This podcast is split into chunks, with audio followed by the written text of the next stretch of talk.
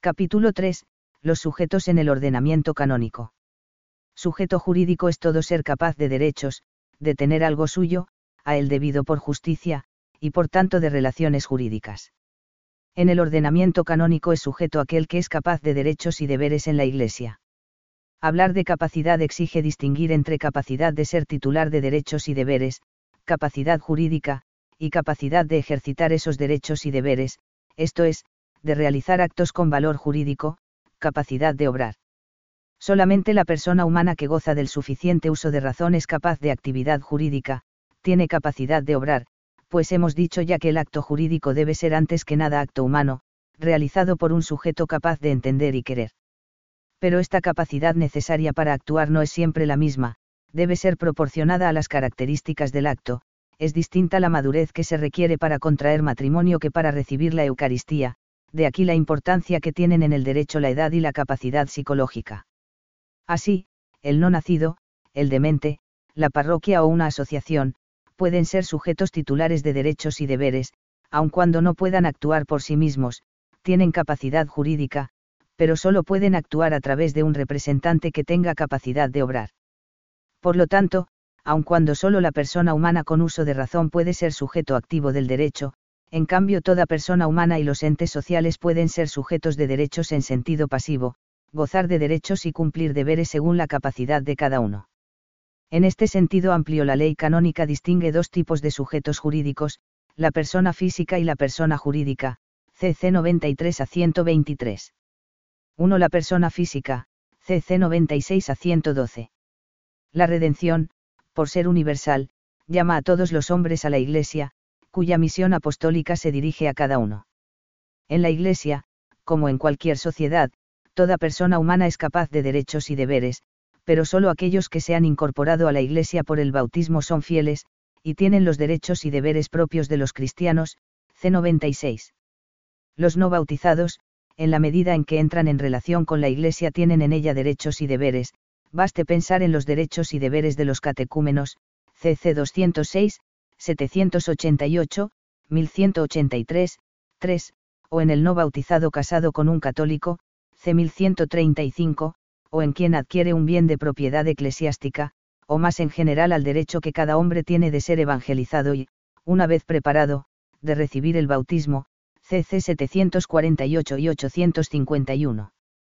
La diferencia entre fieles y no bautizados se puede comparar a aquella que existe entre ciudadanos de un país y extranjeros, todos son sujetos de derechos, pero solo los primeros tienen los derechos y deberes propios de los ciudadanos.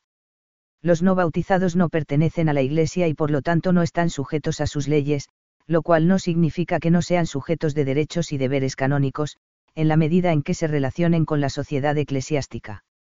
Además del bautismo, puerta de la Iglesia, hay circunstancias que influyen en los derechos y deberes de las personas, la edad, el domicilio, la condición, clérigo, laico, religioso, el rito, etc.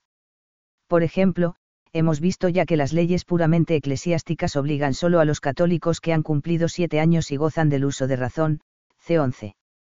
Según la edad, CC 97 a 98, la persona es mayor de edad si ha cumplido los 18 años. Hasta entonces es menor de edad, y al menor antes de los siete años se lo llama infante. Solo quien es mayor de edad goza del pleno ejercicio de sus derechos, capacidad de obrar, los menores en cambio solamente pueden actuar representados por sus padres o tutores.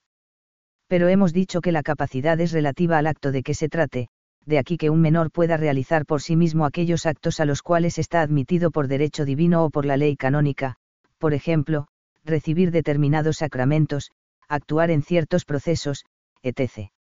El rito determina la pertenencia a una iglesia ritual, hemos visto ya que el CIC es para la iglesia latina, mientras que el CCO es para las iglesias orientales católicas. Por regla general el fiel pertenece al rito en el que ha sido bautizado. A su vez el bautismo se recibe en la iglesia ritual de los padres, pero quien se bautiza habiendo cumplido los 14 años puede escoger el rito en que desea ser bautizado.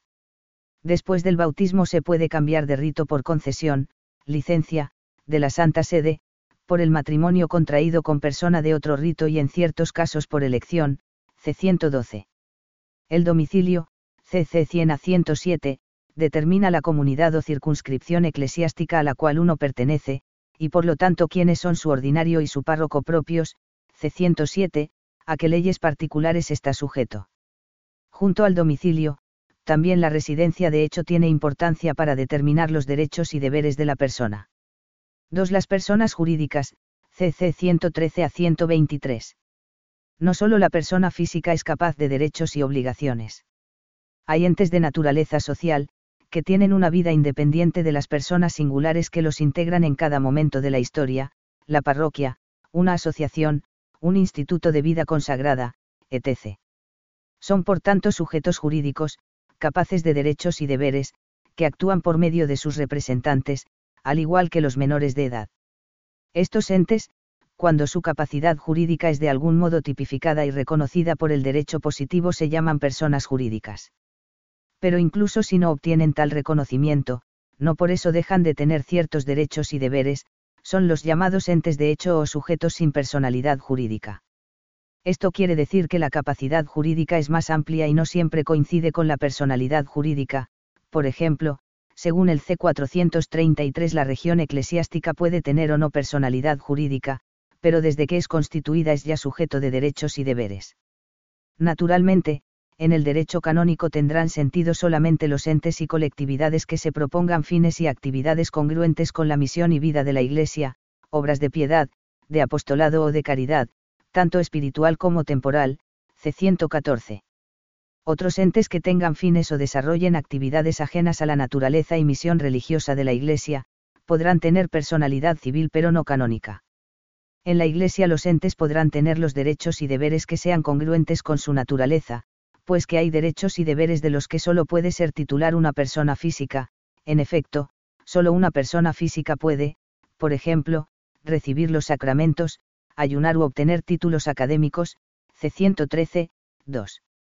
La Iglesia Católica y la Santa Sede son sujetos jurídicos originarios, en cuanto existen por institución divina, tienen, por tal origen, los derechos y deberes, las prerrogativas, facultades y poderes, etc., que necesitan para cumplir la misión recibida. Su subjetividad jurídica es pues nativa e independiente en relación con cualquier ley o autoridad humana, C. 113, 1.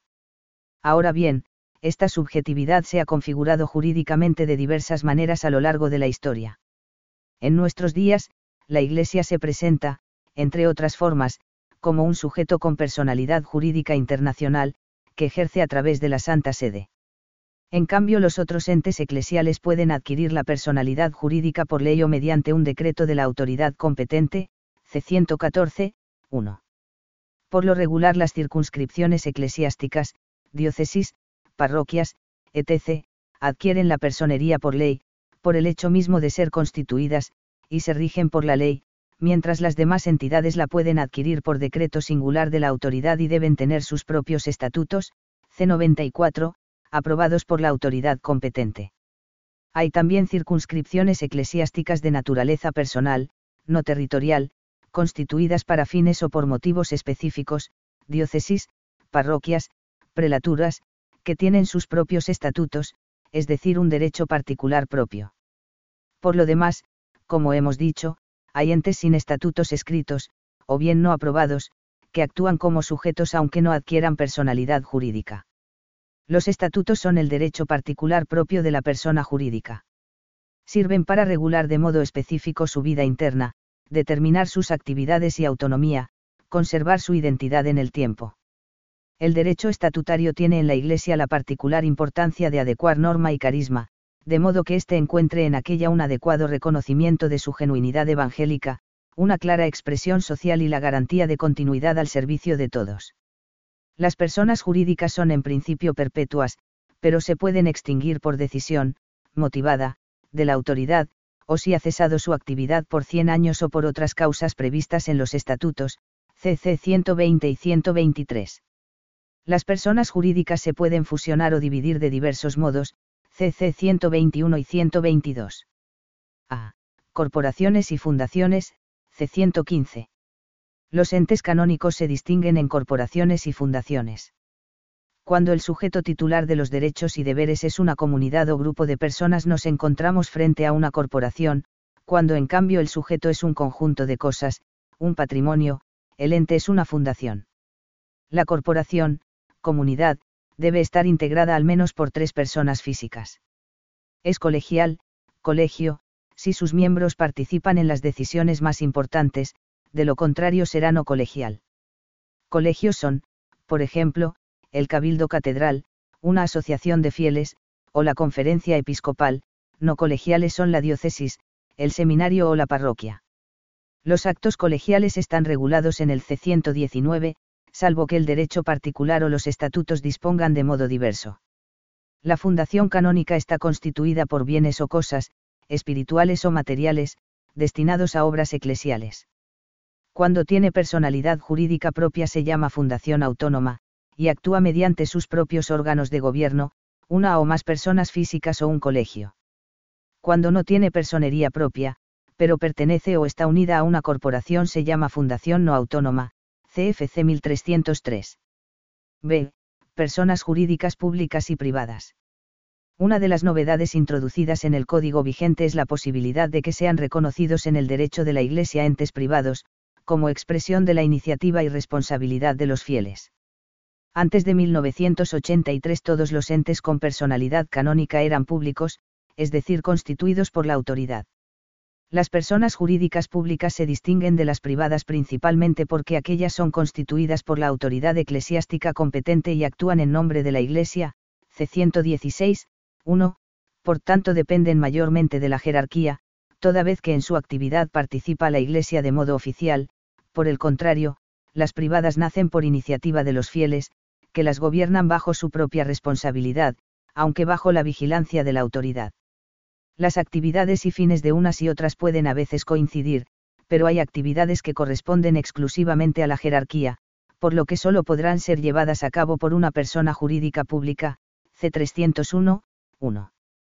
Las personas jurídicas actúan por medio de sus representantes legítimos, es decir, mediante sus órganos de gobierno a los que la ley o los propios estatutos atribuyen las funciones de representación, por ejemplo, el obispo diocesano es por ley el representante de su diócesis, C393, como lo es el párroco para la parroquia, C532. Los representantes de las personas privadas son designados según los estatutos, C118.